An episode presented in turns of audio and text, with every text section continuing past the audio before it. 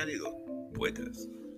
¿Cómo están ustedes? Este es John Manuel Kennedy Traverso desde la ciudad de Nueva York para traerles un poema más, o unos poemas más en este caso, que me está acordando de un amigo con el que crecí un poco mayor, unos dos, tres años mayor que yo. Era muy agraciado y tenía mucha simpatía, especialmente con las mozas, con las muchachas del lugar. Y él tenía muchas buenas actitudes de enamorador, y su secreto se basaba en las poesías de Gustavo Adolfo Becker. Entonces me voy a encargar no de esa parte por lo que se conoce Adolfo Becker, sin embargo lo es, el romanticismo, estas rimas que le voy a entregar, estas estrofas. Eh, pero me, me, voy a encargar esa parte que lo hace tan humano y tan leído, tanto casi o después de Miguel de Cervantes. Parece que la gente que sabe de poesía ha buscado, lo ha buscado, ha leído y sabe de él, de Gustavo Adolfo Becker. Entonces voy a recoger esa parte donde se dice que el destino que pesa en un poeta o sobre los hombros de un poeta es recoger el mal. Esa es la parte que tenemos que eh, enfrentarla. Muy importante dentro de este tiempo tan cambiante, de estos tiempos tan ah, difíciles, sobre todo ah, viviendo la pandemia y quién sabe cuántos años la podemos todavía seguir viviendo. Acuérdense que la pandemia hay, pandemias que duraron 25 años. Y a la gente no conocía lo que era la felicidad y también fueron ocasión, fueron oportunidad, fueron acicate para que muchos europeos o de otros ah, confines del, territorio, huyeran de sus territorios, o sea, la, inmigración, ¿no? causa de inmigraciones, y diásporas y otras cosas porque la gente quería vivir normalmente, no quería morir y si quería ah, vivir normalmente pues tenía que salir donde estaba. Bueno, entonces el poeta tiene ese, la responsabilidad, resume los sentimientos, las experiencias. Otra competencia es que a veces en ese paradigma que vive el poeta entre entre la experiencia y el sentimiento, adquiere la sabiduría. Y es lo que a través de sus poemas puede pasar un, poeta, puede transmitir. Y es más humano o se hace más importante en la vida cuando transmite esas sensaciones o transmite o traduce la experiencia y el sentimiento aunque al parecer irreconciliables por momentos, en poesía, en verso, en prosa, en métrica, en musicalidad, y nos entrega de esa forma lo más profundo de su ser, y nos hace vivir o nos hace enfrentar las cosas que es más difícil enfrentarlas de otra manera. Y ahí el valor de la poesía nos humaniza. Nos humaniza ante lo difícil que es vivir en estos momentos, a cualquier edad. Bueno, entonces este amigo tenía, se aprendía estos, estos versos, los más simpáticos, los más apacibles, los que hablaban de, de la hermosura, de los labios, de los ojos, de la belleza femenina, que Gustavo Adolfo que los tiene muchos por ahí. Yo me voy a dedicar a leer ahora lo que digo yo, eh, el dolor, el mar, eh, las ansias de libertad, las ansias de, de, de, no estar enfermo, porque él tuvo muchos momentos de enfermedad, inclusive antes de conocer a la persona que lo iba a acompañar por un tiempo. Eh, estuvo muy cerca de la muerte muchas veces. Él no se llamaba Gustavo, él se llamaba Gustavo Adolfo, pero no se apellidaba Becker. Becker se apellidaba a su padre por era el segundo apellido de él, el apellido materno de su padre. Su padre, eh, su nombre, si más no me acuerdo, era José Domínguez Becker. Él, Becker, adopta ese nombre porque primeramente su hermano, que era pintor, se puso así, Valeriano Becker. Y ya que él se puso, pues él escogió también ponerse como su hermano, el pintor. Ahora, él también dibujaba, era muy buen dibujante, era escritor de cuentos cortos, historias cortas, había hecho ah, guiones para teatro, era un dramaturgo y también era un columnista literario. O sea, tuvo varias, varios aspectos, pero la poesía es por, por lo cual eh, yo lo conocí más y creo que es más conocido eh, en las personas que hablan español, más que nada.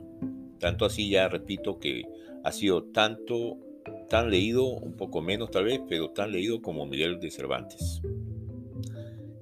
Así que es considerado muy, muy altamente en la, literatura de habla castellana.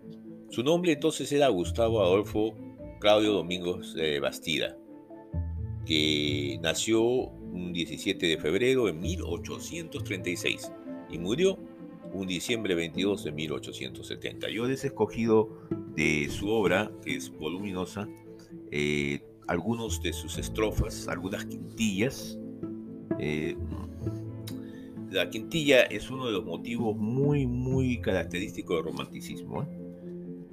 Es muy, muy característico. Son quintilla, se significa que cada línea, que la línea de un poema es el verso. Entonces cada línea, eh, el verso, cada estrofa, estrofa tiene cinco líneas. Y eso es una quintilla. A veces tienen solamente una estrofa. Eh, es un poema de cinco, de cinco líneas, cinco versos. Eh, puede hacer que rime, que tenga métrica o no. eso es lo de menos. Es si tiene cinco, ya es una quintilla. Algunas palabras raras que puede existir, la única se me ocurre, puede una de las primeras que voy a mencionar es ideal, que es un terreno improductivo y que no, que no se, o que no se ha cultivado. ¿no?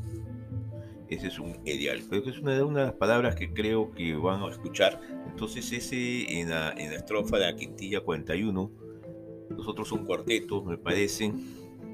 Cuatro estrofas de cuatro líneas, de cuatro versos, más que nada.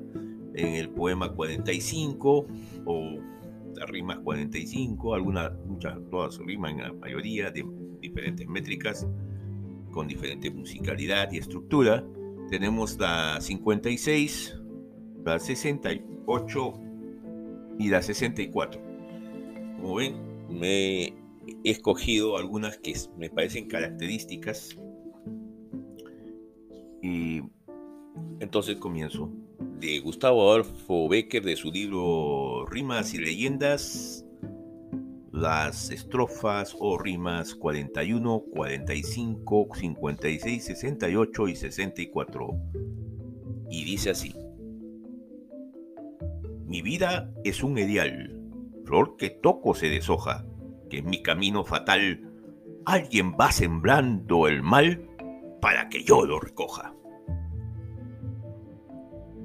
Al ver mis horas de fiebre e insomnio lentas pasar, a la orilla de mi lecho, ¿quién se sentará? Cuando la trémula mano tienda próxima a expirar, buscando una mano amiga, ¿quién la estrechará?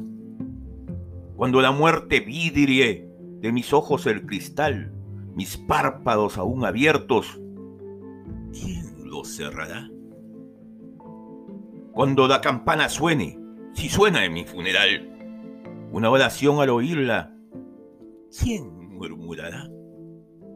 Cuando mis pálidos restos oprima la tierra ya sobre la olvidada fosa, ¿quién vendrá a llorar?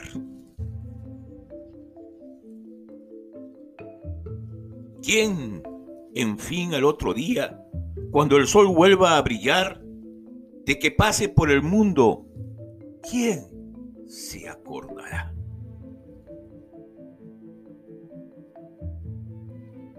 Primero es un arbor trémulo y vago, raya de inquieta luz que corta el mar. Luego chispea y crece y se difunde en gigante explosión de claridad. La brilladora lumbre es la alegría, la tenebrosa sombra es el pesar. Ay, en la oscura noche de mi alma, ¿cuándo amanecerá? Como enjambre de abejas irritadas, de un oscuro rincón de la memoria, salen a perseguirme los recuerdos de las pasadas horas. Yo los quiero ahuyentar. Esfuerzo inútil. Me rodean, me acosan. Y unos tras otros a clavarme vienen el agudo aguijón que el alma encona.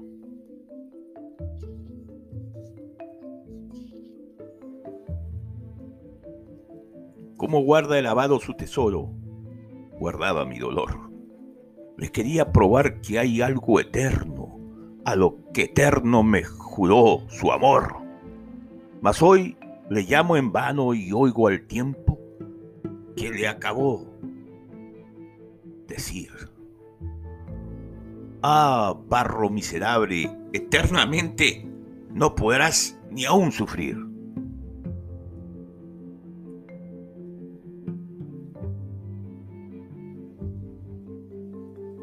Llegó la noche y no encontré un asilo y tuve sed. Mis lágrimas bebí y tuve hambre. Los hinchados ojos cerré para morir. Estaba en un destierro, aunque a mi oído de las turbas llegaba ronco hervir. Yo era huérfano y pobre, el mundo estaba desierto para mí. Este fue de John Manuel Kennedy Traverso, recitándoles algunas rimas de la obra de Gustavo Adolfo Becker del libro Rimas y Leyendas. Muchas gracias. Muy pronto nos volveremos a escuchar.